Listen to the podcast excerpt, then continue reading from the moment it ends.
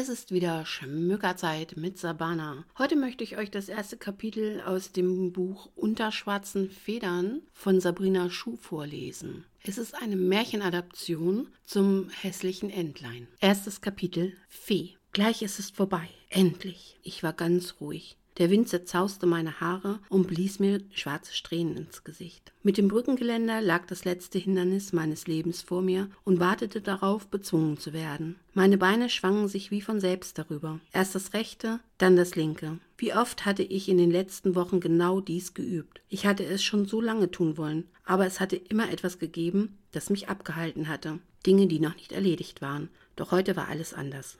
Auf meinem Schreibtisch lag ein Brief an meine Eltern. Sie waren wieder einmal beruflich unterwegs und würden ihn nicht vor dem Aufruf der Polizei finden. Daneben lag ein Zettel, auf dem ich die wichtigsten Dinge für meine Beerdigung festgehalten hatte. Kleidung, Musik, Gästeliste und der Platz, den ich für mein Grab ausgesucht hatte. Meine Eltern würden mir auch diesen letzten Wunsch erfüllen, so wie sie mir stets jeden Wunsch erfüllt hatten, als Ersatz für ihre ständige Abwesenheit. Sie würden mich nicht vermissen. Im Gegenteil, ich war für sie nur eine Last, die ihnen auf ihrem Sprung die Karriereleiter hinauf im Weg stand. Zumindest dieses Problem wären sie dann los. Meine Füße balancierten auf dem schmalen Sims zwischen Geländer und Abgrund. Vorsichtig tastete ich nach dem dicken Seil, das ich zuvor bereits mit einem Ende an die Eisenbahnstreben geknotet hatte. Ein ordentlicher Henkersknoten war auf die andere Seite des Stricks gebunden, welcher nun über dem Handlauf lag und auf mich wartete. Monate hatte ich in der Bibliothek nach Anleitungen gesucht und geübt, die Schlinge zu knüpfen. Sicherlich hätte es online viele Videos gegeben, mit denen es schneller gegangen wäre, doch ich wollte nicht, dass mich mein Browserverlauf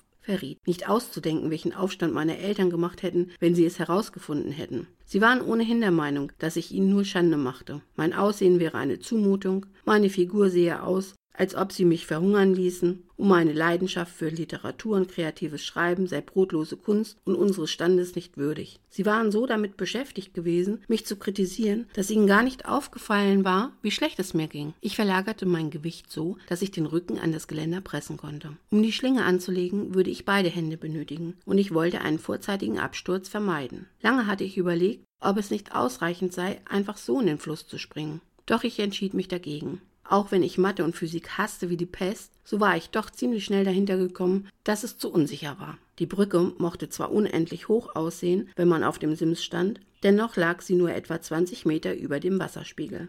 Die Chancen zu überleben standen zwar für einen ungeübten Springer nicht allzu gut, doch der Prozentsatz, der die Überlebenswahrscheinlichkeit angab, war mir eindeutig zu hoch. Am Ende wäre ich nur querschnittsgelähmt und müsste mich neben all meinen körperlichen und sozialen Unzulänglichkeiten auch noch als Krüppel verspotten lassen. Das war mit Sicherheit das allerletzte, was ich brauchte, und mein unerträgliches Leben würde damit nur noch um ein Dutzendfaches schlimmer werden. Im besten Fall gelang es mir also, den Knoten so zu platzieren, dass mein Genick sofort brach, wenn mein Körpergewicht das Seil auf Spannung brachte. Im schlimmsten würde ich noch eine Weile unter der Brücke baumeln und langsam ersticken. Ein Schauer lief mir über den Rücken. Auch das schien mir keine sehr rosige Aussicht. Eine neue Böe zerrte an mir, meine Hände klammerten sich instinktiv an den Handlauf. Während ich darauf wartete, dass der Wind sich legte, blickten meine Augen ausdruckslos über den Fluss. Meine Gedanken glitten zu Theresa und ihrer Clique. Mit ihnen hatte damals alles begonnen. Meine schwarze Kleidung, das schwarze Make-up und meine geschnürten Lederstiefel, die ich bei jedem Wetter trug, passten nicht in ihre Vorstellungen. Vom ersten Tag an hatte sie mich zusammen mit ihrem Rudel Modepüppchen gemobbt und mir das Leben zur Hölle gemacht. Bald fanden immer mehr Schüler Gefallen daran, und schließlich konnte ich keinen Fuß mehr auf das Schulgelände setzen, ohne Ziel ihrer Gemeinheiten zu werden.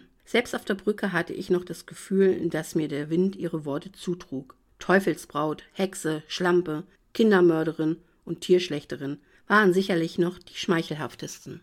Gleich ist es vorbei, erinnerte ich mich an mein Vorhaben. Ich musste nur noch das letzte bisschen Mut finden, dann würde mich niemals mehr jemand so nennen. Vielleicht tat es ihnen dann sogar ein bisschen leid, aber das ging mich dann nichts mehr an. Meine Hände griffen erneut an das Seil und tasteten nach dem Knoten. Vorsichtig schob ich ihn Stück für Stück Richtung Hals. Zwischendurch kontrollierte ich immer wieder den Sitz der Schlinge, die am Ende meinen zweiten Halswirbel brechen und damit mein Rückenmark irreparabel und final zerreißen sollten. Je besser der Strang saß, desto müheloser erschien mir alles. Mein Herz wurde leichter, meine Gedanken fokussierten sich ganz im Hier und Jetzt. Die Ruhe, die ich seit meiner Ankunft hier verspürte, vertiefte sich. Ich atmete durch und erkannte, dass ich bereit war loszulassen. Gerade als ich den entscheidenden Schritt nach vorne machen wollte, hörte ich hinter mir ein Geräusch. Es klang als Krache Metall auf dem Boden.